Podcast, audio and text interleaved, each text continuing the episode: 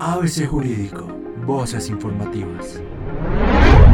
Bienvenidos al ABC Jurídico, el podcast del periódico El Jurista. Soy Jessica Gaitán y junto con mi compañera Ashley Carrillo, este sábado 8 de mayo nos estamos preguntando quién dio la orden.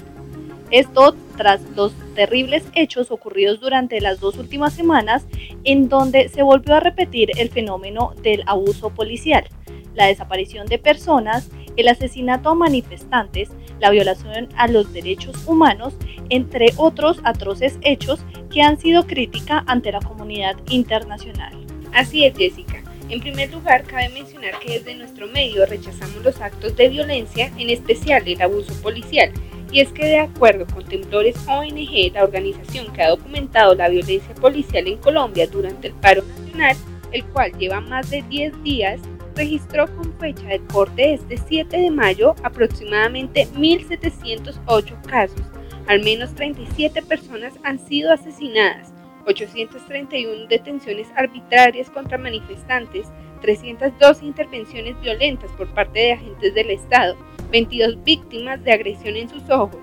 110 casos de disparos de armas de fuego por parte de la policía y 10 víctimas de violencia sexual por parte de la fuerza pública.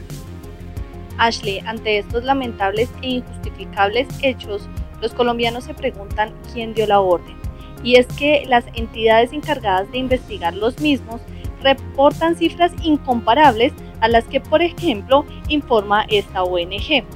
puesto que en un reporte que entregó la Fiscalía General de la Nación junto con la Defensoría del Pueblo este jueves 6 de mayo, registran un total de 26 homicidios durante estas jornadas de manifestaciones desde el pasado 28 de abril,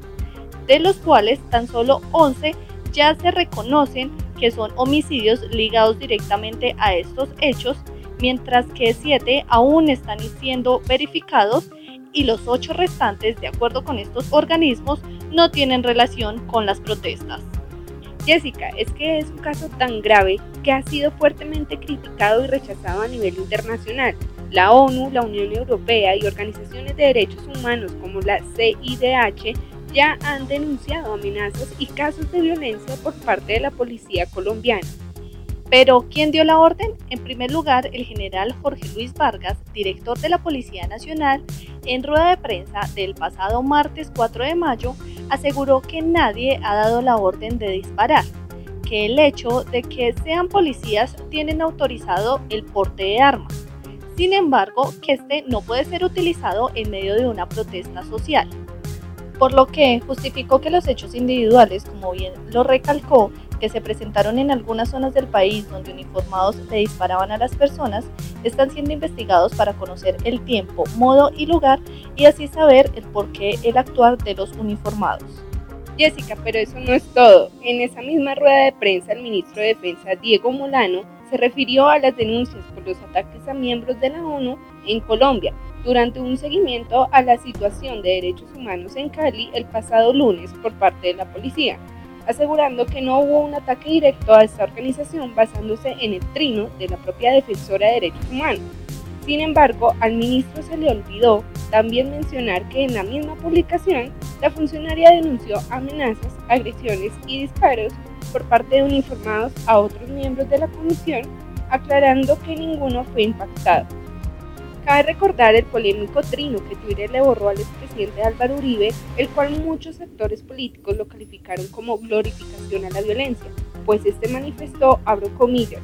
apoyemos el derecho de soldados y policías de utilizar sus armas para defender su integridad y para defender a las personas y bienes de la acción criminal de terrorismo vandálico, cierro comillas. Dichas palabras causaron revuelo nacional e internacional que hasta un medio de comunicación estadounidense cuestionó el por qué el ex senador no ha sido igual de contundente con los actos de violencia policial. Por otra parte, el presidente Iván Duque también causó gran tensión tras anunciar en su momento militarizar Colombia, argumentando que la población se encuentra en riesgo. No obstante, algunos gobernadores y alcaldes, como Claudia López, mandataria de la capital del país, aseguraron no necesitar este recurso, ya que con la intervención de la Policía Nacional controlaban la situación.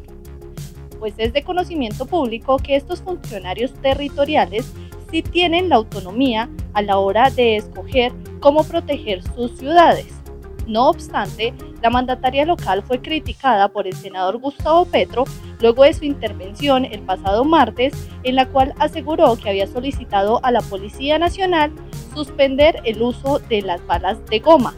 elemento que ha ocasionado que varios jóvenes pierdan sus ojos a causa de estos enfrentamientos, a lo que el senador contundentemente aseguró, abro comillas, un alcalde no solicita, da órdenes, porque es el jefe constitucional de la policía. Entonces, si la alcaldía de Claudia López en el caso de Bogotá no da órdenes a la policía, el director general de la institución asegura que ellos no ordenan disparar a los ciudadanos y que lo que ha sucedido son hechos individuales y el ministro de Defensa se justifica en agresiones indirectas, creo que nos seguimos preguntando quién da la orden. Lo invitamos a participar de esta pregunta en nuestras redes sociales. Les recordamos nuevamente que el periódico El Jurista rechaza tajantemente los actos de vandalismo que se han presentado durante estas manifestaciones y el asesinato a civiles y uniformados dentro del ejercicio de su profesión Asimismo, les extendemos nuestra solidaridad a todos los colombianos, en especial a los habitantes de Cali, una de las zonas más afectadas durante los últimos días. Agradecemos por acompañarnos una vez más en este nuevo espacio del periódico El Jurista. Recuerde que también nos podrá escuchar en Spotify, YouTube y TikTok como arroba periódico El Jurista. Jessica, asimismo los queremos invitar a nuestra página web en donde hemos reportado todos los hechos acontecidos durante estos últimos días en el marco del paro nacional, como el caso del ataque con arma de fuego en contra de Lucas Villa, Nicolás Guerrero, entre otros. Teniendo en cuenta el estado actual del país, ustedes pueden hacernos llegar sus videos, fotos o denuncias a través de nuestro hashtag del paro denuncio.